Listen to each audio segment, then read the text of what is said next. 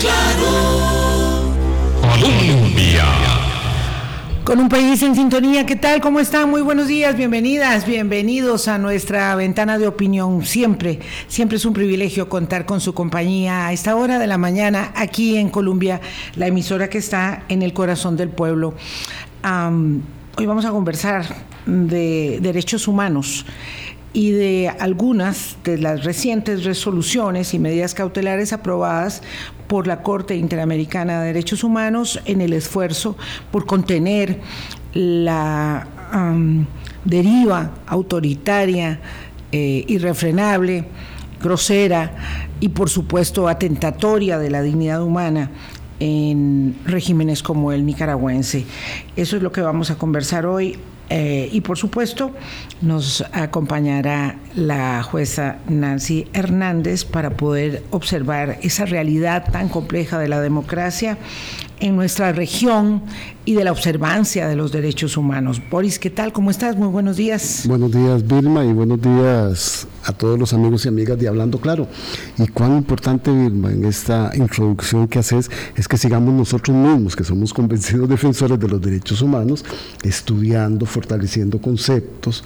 Hay una tergiversación tan impresionante que uno escucha a diario de, los conceptos para poder realmente tener una claridad y una línea muy bien definida de cuáles son las luchas que tenemos que dar ante las conculcaciones de las libertades personales, de las libertades colectivas y que nos van atenazando y nos van llevando a una convivencia social tan fragmentada como la que estamos experimentando ante la deriva de, de desinformación, de narrativas populistas que vienen arrasando.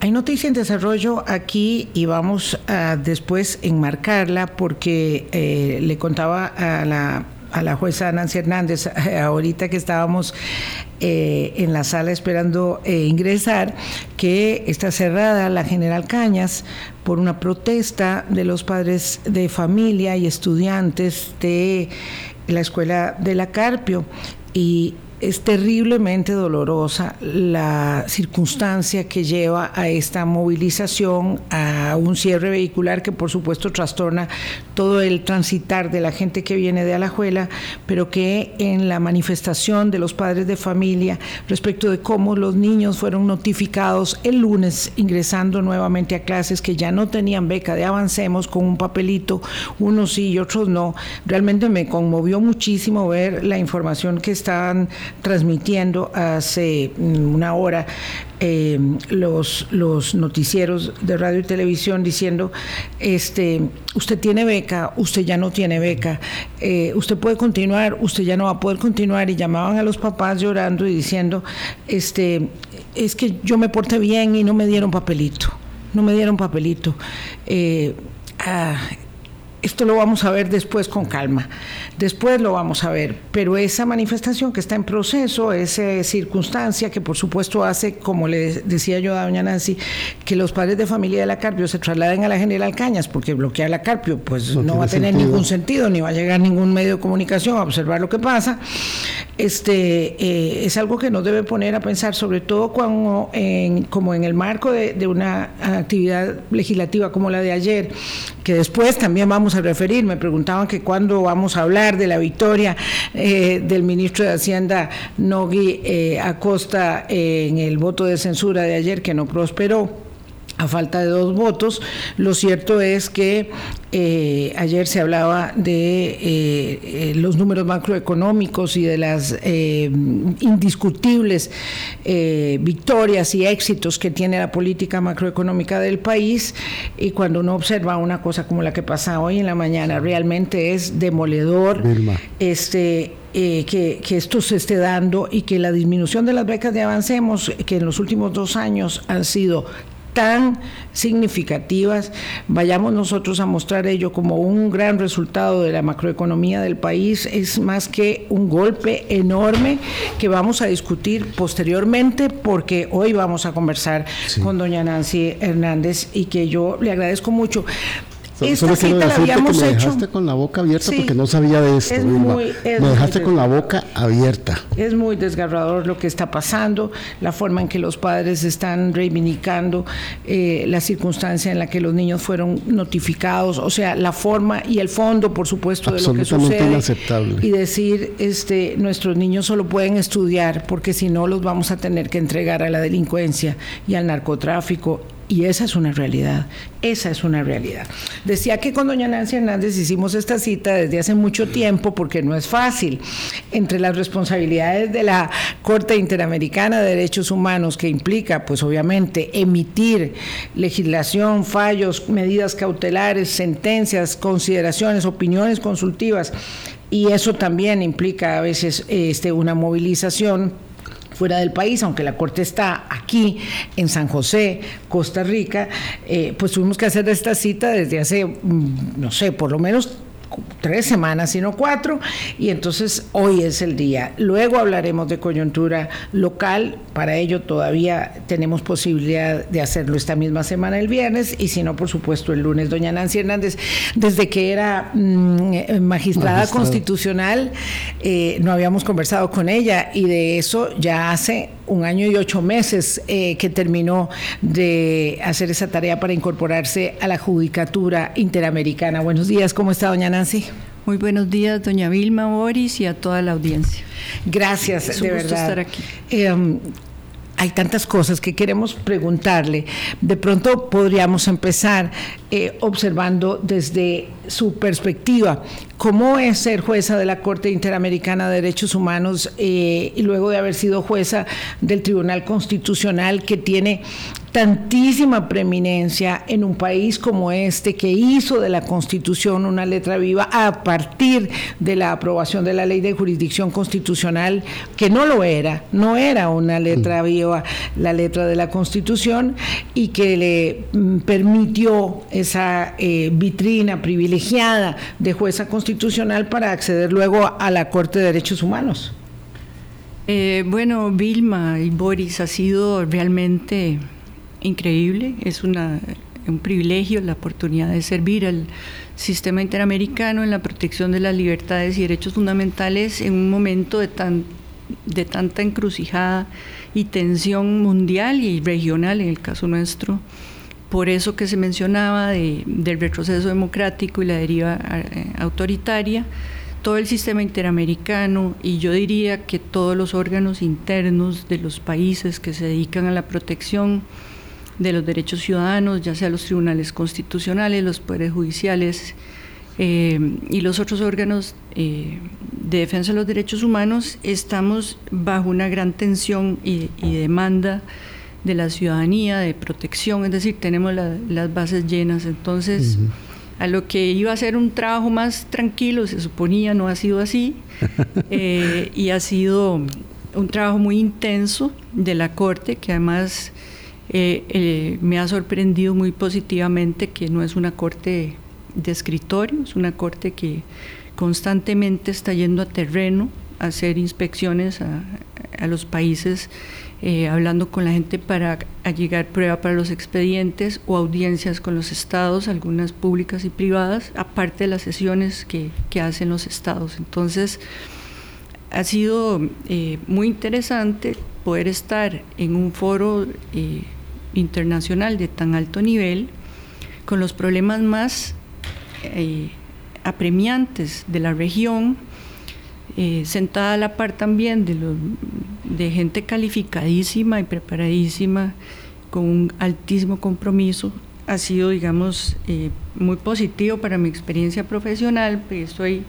realizando mi vocación eh, de jueza, pero definitivamente que la preparación que tuve en el Poder Judicial y en la Sala Constitucional ha sido fundamental para, para el ejercicio de la Judicatura Interamericana, porque la sala constitucional es una sala eh, muy fuerte, diseñada para la protección de las libertades ciudadanas, que ha incorporado eh, la protección de los tratados internacionales de derechos humanos, incluida la Convención Americana, como parte de su bloque de constitucionalidad. Entonces, todo el bagaje que ya yo tenía y uh -huh. ese entrenamiento ha sido fundamental para la labor que estoy eh, desarrollando ahora. Y he tenido la oportunidad de ir a la selva del Darién a ver el problema de los migrantes, eh, también a, la, a, una zona en Guatemala para la inspección de unas tierras indígenas en disputa, eh, a, sesiones en varios países, en,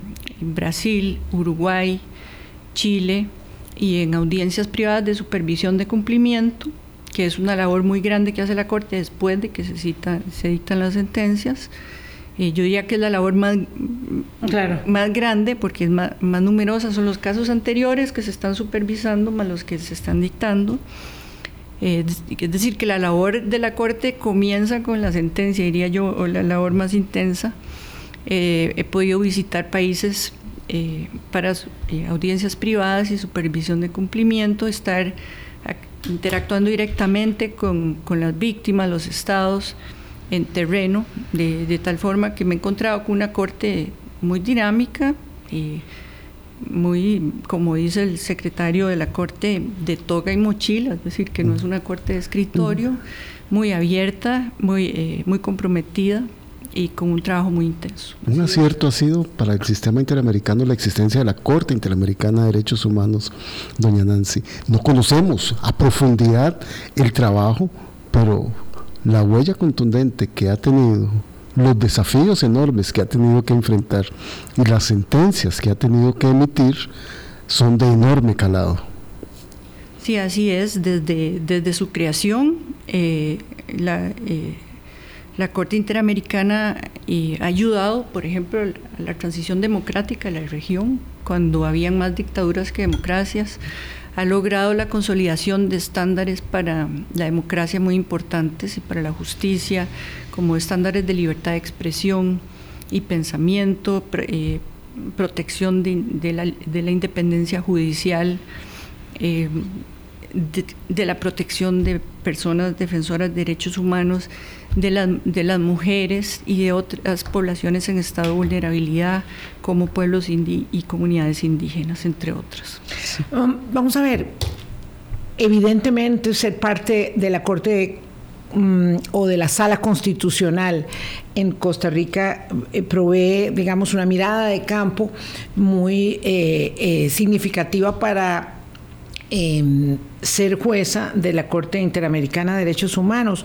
Pero en esa misma línea, entonces, ¿Cuál es la diferencia entre la consolidación del bloque de legalidad y de constitucionalidad en países que tienen cortes constitucionales o salas constitucionales como la nuestra, como el nuestro, versus países que no lo tienen en América? Es decir, usted establecería que existe una ventaja comparativa de los países que tenemos eh, salas constitucionales, pienso en el caso de Colombia, pienso en el caso ahorita mismo de Guatemala, que acaba de emitir una sentencia eh, de protección para un partido político que simple y llanamente pensaba ser proscrito de, su participación en la segunda ronda electoral, cosa de la que hablábamos ayer en el programa.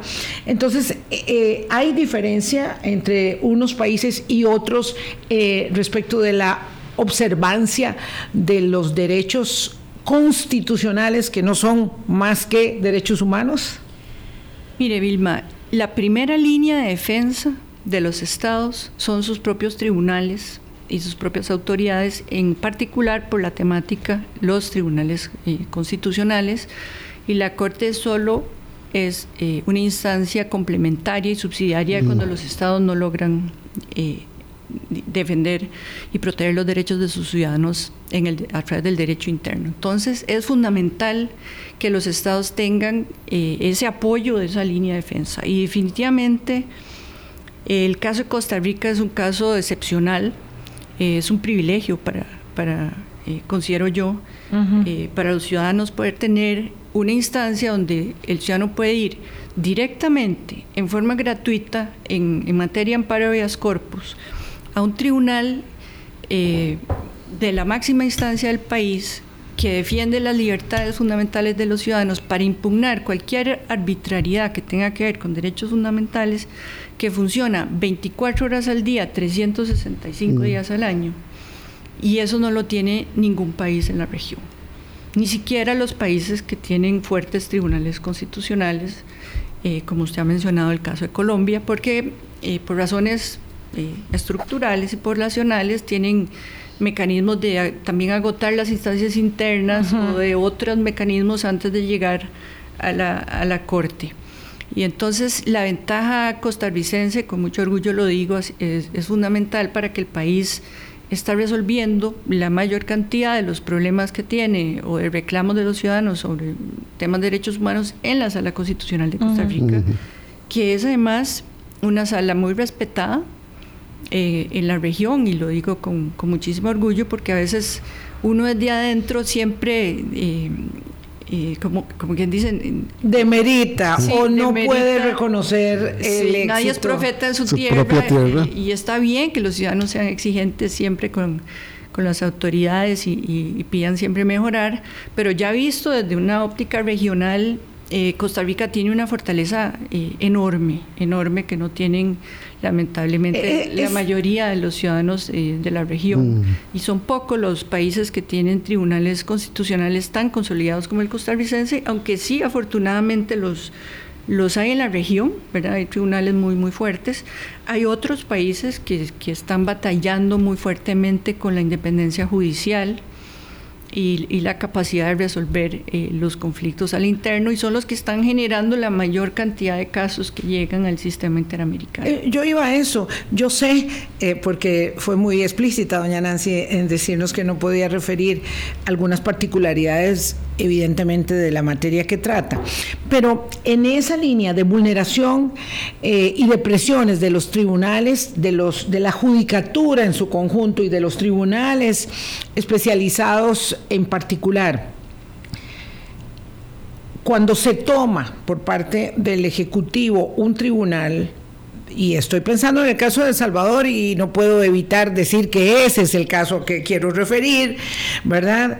Eh, ahí, digamos, se pierde un bastión de la independencia de poderes y ello, eh, para la claridad de todos, de qué forma eh, vulnera porque la gente lo aplaude, la, gente lo ve como un éxito eh, en pos de la eficacia y de la efectividad de la consecución de ciertos logros, pero de qué manera esa mmm, forma de diluir la separación de los poderes viene eh, apuntalando el retroceso democrático del que hablábamos.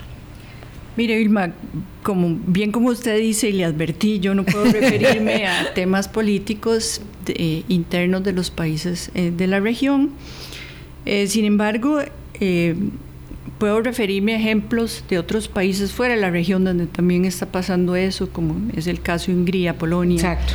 e Israel, eh, donde el, lo, lo, que se, se está viendo un ataque frontal a la independencia de los poderes judiciales y de los jueces, porque eso es minar la última línea de batalla o la principal línea de batalla que tienen los ciudadanos para defenderse contra las arbitrariedades del ejercicio del poder.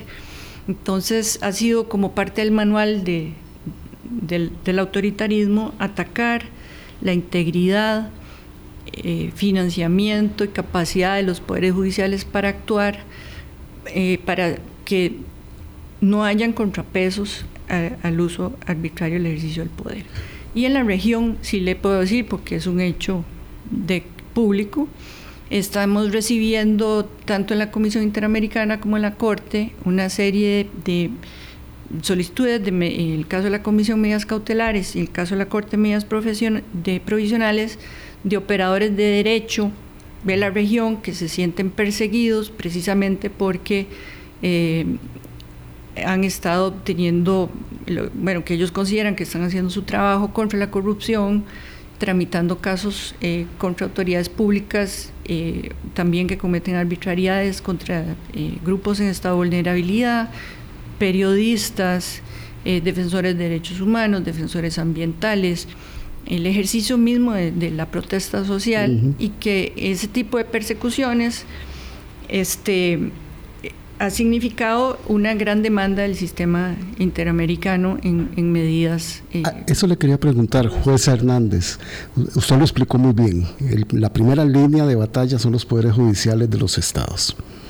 Ante la vulneración que están teniendo estos, ¿cuánto complejiza el trabajo de la Comisión y de la Corte Interamericana de Derechos Humanos y la puede llevar a un momento de saturación? Bueno, tenemos bases llenas definitivamente, eh, eh, tanto en la comisión como en la corte, y, particularmente el año pasado para acá hemos estado viendo un montón de solicitudes de medidas, no, no todas se conceden porque tienen que tener una serie de requisitos de estricta gravedad y urgencia y, y reparabilidad del daño para poder intervenir, porque todavía no hay un caso, son una especie de de justicia cautelar inmediata, y, pero son cantidades eh, muy grandes de solicitudes en la región. ¿Y cuánto complejiza los alcances de las sentencias y lo que usted apuntaba, la supervisión de compromisos en la situación en que están muchos poderes judiciales en nuestra región? Pues tanto a nivel de derecho interno como, como al, sistema, eh, nos estamos muy exigidos por ese momento de tensión que está viviendo la región entre una, eh, una deriva autoritaria y una lucha de defensa de la ciudadanía por, por sus libertades eh, fundamentales. Entonces, en el medio de esa tensión estamos los operadores de derecho de las distintas instancias, tanto nacionales como regionales. Y la Sala Constitucional de Costa Rica también es el mejor ejemplo de una sala que está viendo 26 mil asuntos al año que si usted ve el gráfico de ingresos ha sido exponencial el crecimiento de la demanda ciudadana sobre justicia constitucional y la sala ha venido funcionando como una válvula de escape de esa tensión social donde el ciudadano eh, no está o siente que no está obteniendo respuesta en las instancias tradicionales estatales y tiene que recurrir a exigir sus derechos ante el juez eh, lo cual también genera una gran tensión entre las autoridades judiciales y las autoridades estatales, porque lo que antes el ciudadano conseguía ante la autoridad política local o nacional, ahora lo está obteniendo ante, ante el juez y eso lo está convirtiendo en un actor eh, político, en el buen sentido de la palabra, con un gran protagonismo que pone mucha atención al, sistema.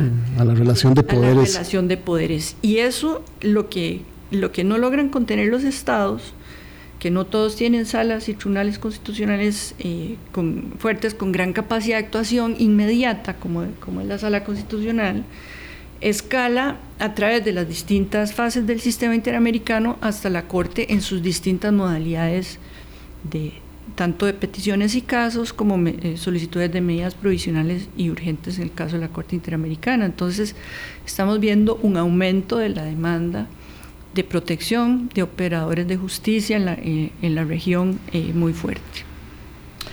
Me gustaría eh, seguir con otros temas derivados de ello, como por ejemplo el estándar de la libertad de expresión y cuánto eso también en un momento de fricción y retroceso democrático, que es un hecho real, es decir, no estamos hablando de esto eh, como una elaboración eh, filosófica, sino como un hecho real que vive eh, particularmente en nuestra región, aunque como bien dice la jueza Hernández, los casos, y siempre hablamos aquí de, eh, referimos el caso de, Hungría y Polonia, y, ella agrega el de Israel, donde una reforma judicial que pro, prohija el, el primer ministro Benjamin Netanyahu ha hecho a la gente tirarse a la calle en defensa de la independencia judicial.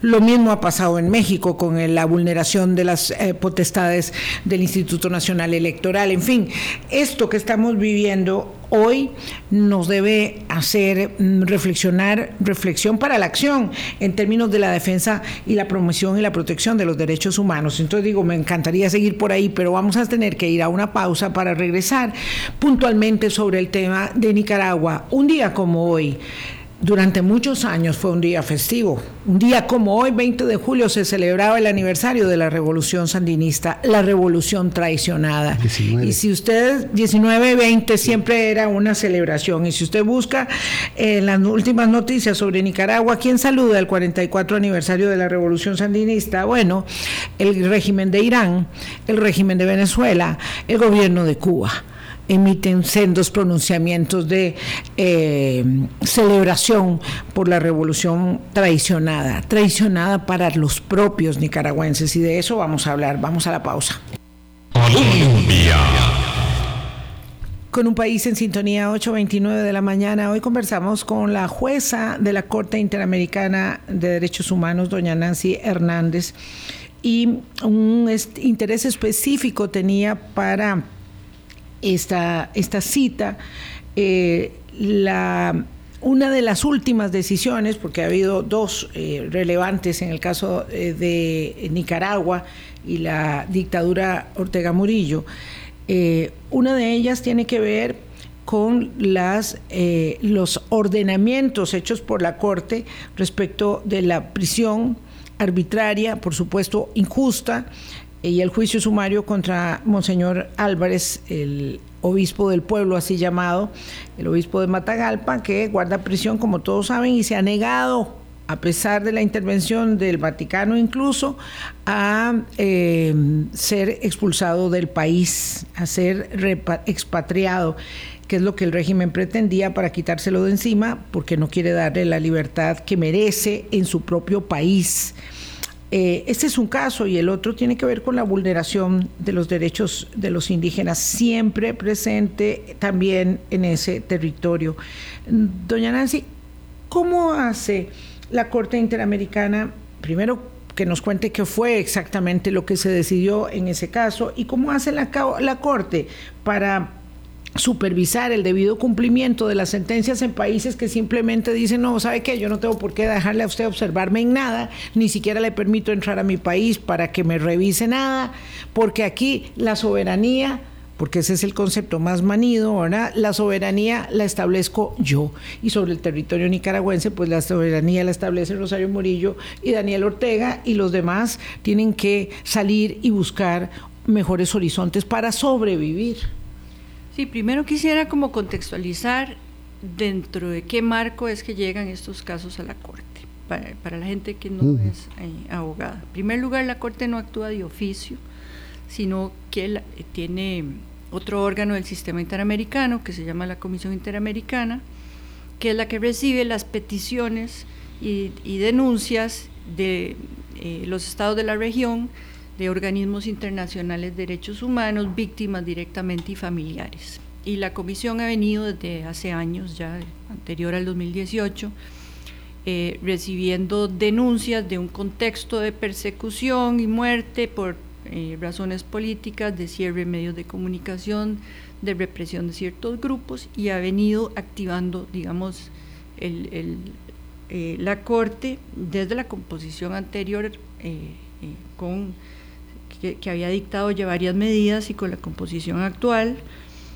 para un total de, digamos, de medidas eh, provisionales y urgentes que cubren unas 92 personas, en ese momento distribuidas en ocho centros de detención, principalmente eh, lo que la misma sociedad llama presos políticos.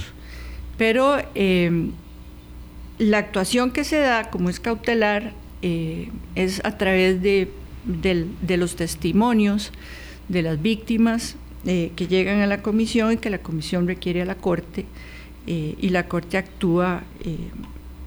por cierto, de esos 92, 11 están todavía detenidas, siendo uno de ellos Monseñor Monseñor Álvarez. Álvarez Lagos. Hay otros casos no relacionados con presos políticos que tienen que ver con eh, cierres de medios de comunicación, eh, con los casos que mencionó Vilma de per- eh, represión y persecución de, de ciertas comunidades indígenas y de otros grupos de derechos humanos. Entonces es un escenario de persecución política, persecución religiosa, grupos de derechos humanos y poblaciones vulnerables dentro de un todo, lo cual ha activado eh, al sistema interamericano.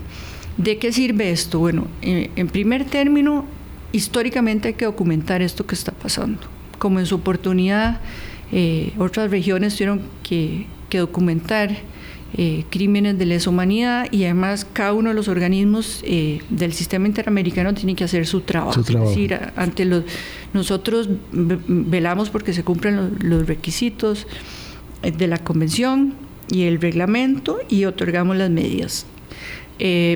Lo cual es terriblemente lento, es decir, uno se pone en la piel de una persona que está encarcelada arbitrariamente o de un familiar, de un ser amado que está eh, conculcado en sus, en sus libertades eh, básicas, sin supervisión alimenticia o médica, sin abogado. Y claro, estar ahí es eterno respecto de la acción, pero pero ello es justamente la paradoja del debido proceso y del cumplimiento. Pero todo esto ha generado un diálogo en la región eh, y un engranaje donde hay una presión también no jurisdiccional, sino diplomática y de otros eh, de la sociedad civil para mejorar las condiciones de los detenidos y que, y que propició, me parece, eh, y todo un, todo un engranaje mundial que actuó para tratar de presionar la liberación de, estas personas, eh, que se llevó tal vez en unas condiciones que nadie esperaba, digamos, unas consecuencias. Usted está refiriendo a la liberación de ciento y tantos presos políticos en Nicaragua que fueron sacados en un, en un, este, digamos, realmente un operativo impresionante a Estados Unidos. Y en el caso de, Monseñor Álvarez Lagos y otros detenidos, eh, la, actuación del sistema interamericano, la, sociedad civil, la diplomacia y otros eh, acompañamiento de organismos regionales ha servido para que le den visitas eh, que no tenían a las familias, ayuda médica a los que están enfermos, mejora de las condiciones. claro. Obliga a mantenerlo en muy buen estado de salud, y, en perfecto estado de salud. Y vivas a las personas, digamos, y cuando pasa esto en, algunos países, esta vigilancia del sistema permite garantizar en, muchos casos la integridad personal eh, de, de, las personas digamos, valga la redundancia, de, las personas detenidas. Claro, eh, lo que pasa es que una cosa es el Monseñor Álvarez, dicho con todo el afecto y el respeto y la admiración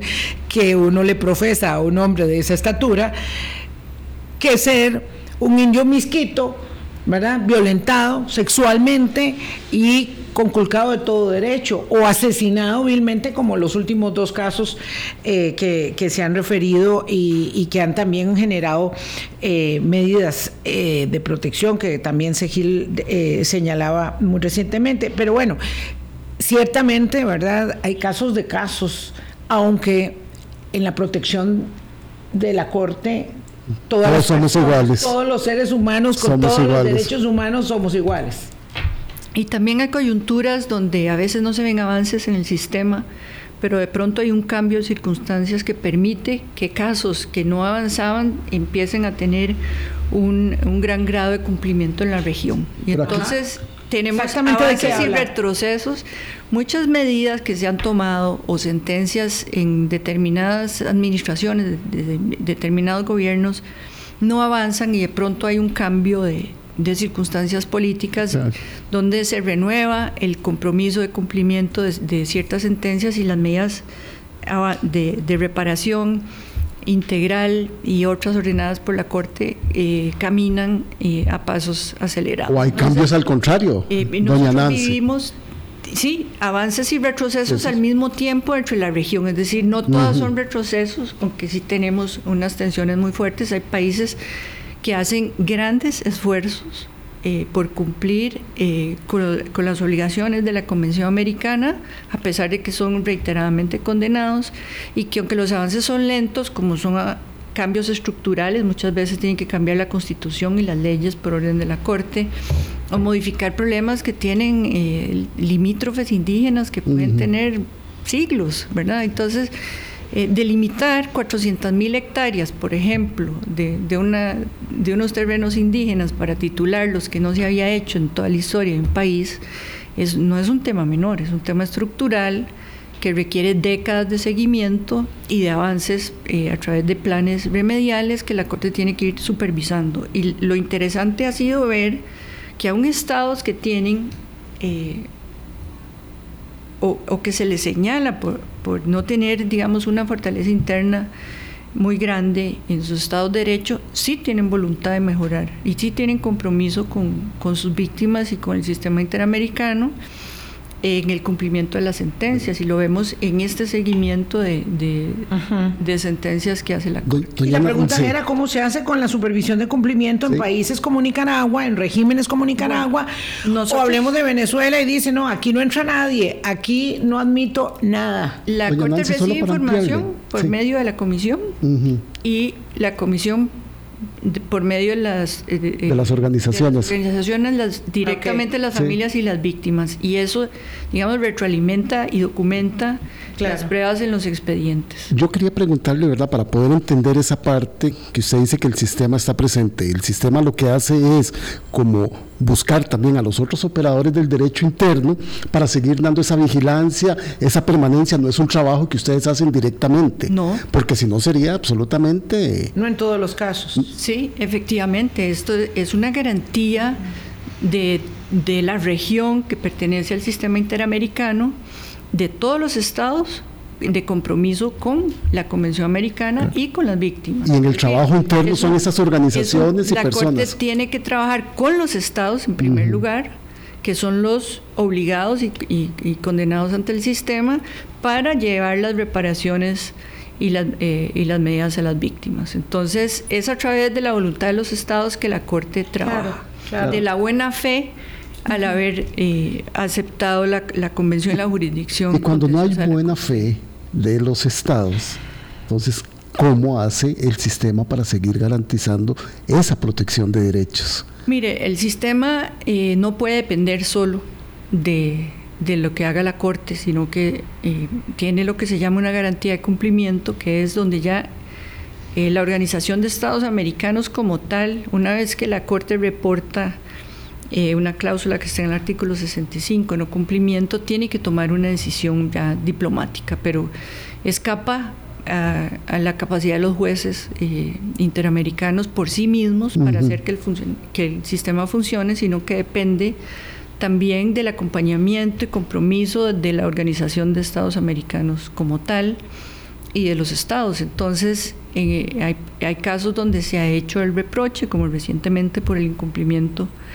de las sentencias de Nicaragua y eso lo que trae es una presión eh, diplomática, si se quiere, para los estados, que en algunos casos es significativa porque se le, se le unen otras voces en otras regiones, por ejemplo, eh, cooperación internacional que ya no se le da a ciertos estados que no están eh, cumpliendo. cumpliendo con, los, con el Estado de Derecho y, ciertos indicadores de derechos humanos, etcétera, etcétera. Pero es, es, eh, es cierto que el sistema tiene sus limitaciones. Y esa es una de ellas. Ah, hablando de cooperación internacional, en el caso de Nicaragua ha sido muy difícil que particularmente la Unión Europea comprenda, hasta que ya, eh, fueron expulsados, ya eh, eso era eh, el, punto límite, comprenda que la cooperación debe estar alineada con la voluntad de respeto a los derechos humanos. Y ahí me parece que se les hace el trabajo muy cuesta arriba a los operadores de derecho internacional, ¿verdad? Para establecer medidas que estimulen el cumplimiento si siempre la cooperación internacional sigue siendo dada. En otras palabras, ¿por qué no apostar desde la cooperación a los países que hacen esfuerzos y que usted decía que sí tienen vocación de eh, reparación y de cumplimiento y no seguirle dando recursos a una dictadura? ¿verdad? Este, eh, tan ominiosa como, como, como la de Nicaragua. Eh, en estos momentos de tanta tensión y de este punto de inflexión que está viviendo eh, la región, decíamos a continuar siendo países democráticos y libres y estados de derecho, o, vamos a volver a la opresión y la represión, a mí me parece que la ayuda internacional y toda la cooperación diplomática, política, económica debería estar centrada en fortalecer a los estados que están haciendo los esfuerzos eh, para mantener y cumplir con sus requerimientos eh, de derechos humanos y sus obligaciones internacionales y que además se siga tratando de apoyar a aquellos estados débiles, pero que sí tienen mm. voluntad también de, mejora. Pero eh, pareciera que en nuestra región la cooperación internacional está desligada en, eh, muchos casos de, por lo menos de los organismos financieros más relevantes de este tipo de consideraciones. Atendiendo otros temas geopolíticos. En Europa no es así para cierto tipo de consideraciones. Por ejemplo, creo que el caso de Hungría y Polonia, algunas eh, medidas económicas se han tomado para que si no mejoran estándares de, de independencia judicial y otras, no se liberan recursos que la Unión Europea tiene para, para ciertas regiones. Entiendo que funciona así. Eh, sería ideal que pudiera haber en este momento un apoyo y una fortaleza de los países que están luchando permanentemente como Costa Rica para eh, siempre mantener eh, sus estándares de derechos humanos y sus compromisos eh, constitucionales e internacionales en materia de derechos humanos.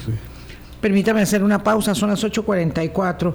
Vamos a aprovechar los últimos minutos para hablar de otra área de expertise de la magistrada jueza eh, Nancy Hernández, y que tiene que ver con los sistemas penitenciarios, porque hay una gran presión por el retroceso democrático vía, digamos, eh, los mecanismos de la, de, la, de la democracia electoral, ¿verdad? Los presidentes que llegan a eh, poder por vías eh, legítimas y luego pues muestran su deriva.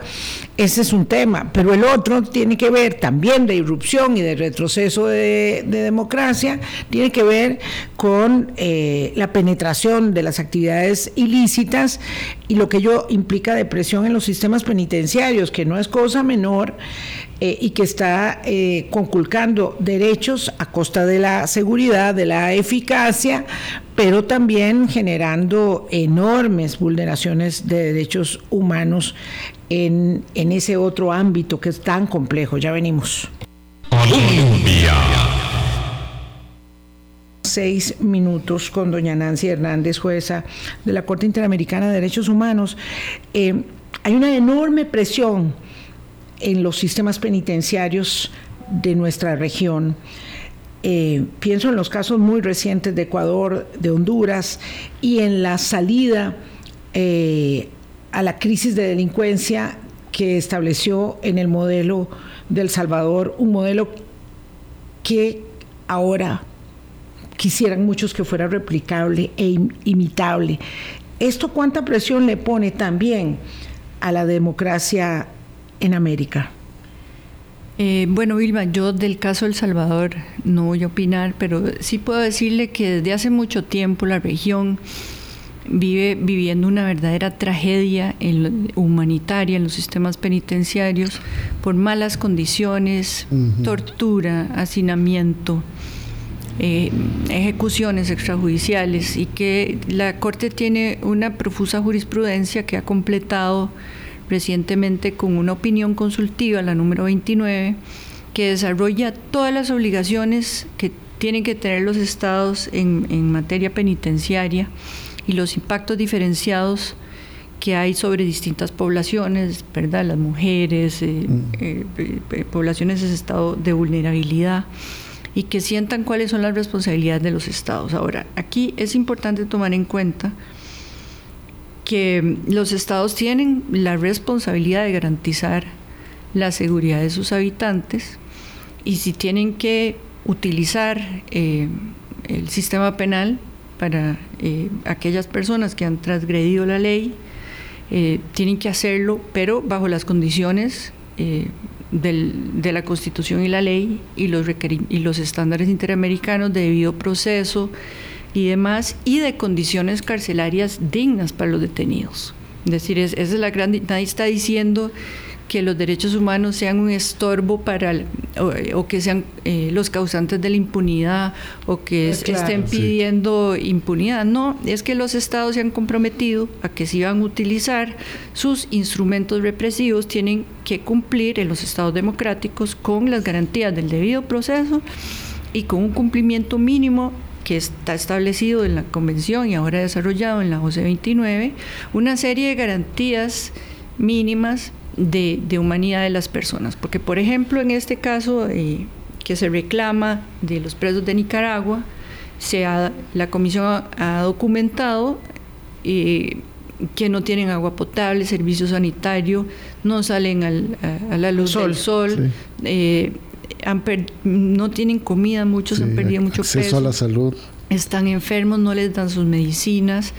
Eh, muchos son violados y torturados dentro de, la, eh, dentro de la propia prisión, no tienen acceso a, visitas, a lectura. Algunos pasan eh, en celdas oscuras para volverse locos. O algunos con la luz prendida, según se reclama, permanentemente. Entonces, esa no es la idea de las democracias de, tener eh, un sistema penitenciario digno. Entonces, lo las obligaciones de los estados es eh, tener eh, las condiciones necesarias en los sistemas penitenciarios y tienen que usar sus instrumentos de represión penal. Si tienen que llegar a eso, tienen que cumplir con las garantías de una justicia democrática en todos sus campos, Pero es cierto que hay un discurso que dice para ¿Qué es esto de los derechos humanos de los, de los privados de libertad? Hablemos de los derechos humanos de las personas decentes que están afuera de la cárcel. ¿Por qué estamos enfocándonos en los derechos humanos de los eh, delincuentes? No, eh, los que creemos en los derechos humanos creemos que todas las personas tienen dignidad humana independientemente de su condición y cualquiera de nosotros está sujeto y o cualquiera de nuestros parientes a ser objeto eh, como está pasando eh, en muchos países, de una detención arbitraria eh, o digna, o también de, haber caído en, condiciones a veces de drogadicción o tener un accidente de, tránsito que causa muerte y, exigir responsabilidad eh, penal. Pero eso no quiere decir que la persona, porque tenga que tener la pérdida de su libertad, tenga que perder su dignidad como ser humano. O casos extremos, detenciones arbitrarias por pensamiento político o por defensa de derechos humanos. Es que es un tema, ¿verdad?, que pone el dedo en la llaga, doña Nancy. Sí, y ese es uno de los retos más grandes de la, de la región, que creo que solo va a empeorar eh, eh, con esta deriva autoritaria. Digamos, el tema de los sistemas penitenciarios eh, definitivamente es uno de los temas más dramáticos que está viviendo la, la región, desafortunadamente. Nos vamos a quedar con ganas de hablar un poco más de este, de este tema este, que, es complejo y lo trajimos a, colación para citarlo muy brevemente, para no dejarlo más que establecido como una prioridad de abordaje. Eh, doña Nancy, eh, la sala constitucional tiene pendiente eh, nombrar su sucesor, bueno, la Asamblea Legislativa, ya desde hace año y ocho, y ocho meses, este, pero bueno, ya, y eso también lo voy a dejar pendiente porque ya se nos acabó, se nos acabó el tiempo. Lo que sí es cierto es que doña Nancy dejó este, el más alto tribunal del país para acceder a la Corte Interamericana de Derechos Humanos eh, en un momento que también es muy demandante, muy desafiante para, para Costa Rica eh, y para la región. Muchas gracias por haber venido. Ha sido un gusto, muy buenos días. Gracias, doña Nancy, que la pasen muy bien. Gracias, muy buenos días, pásenla muy bien, cuídense mucho.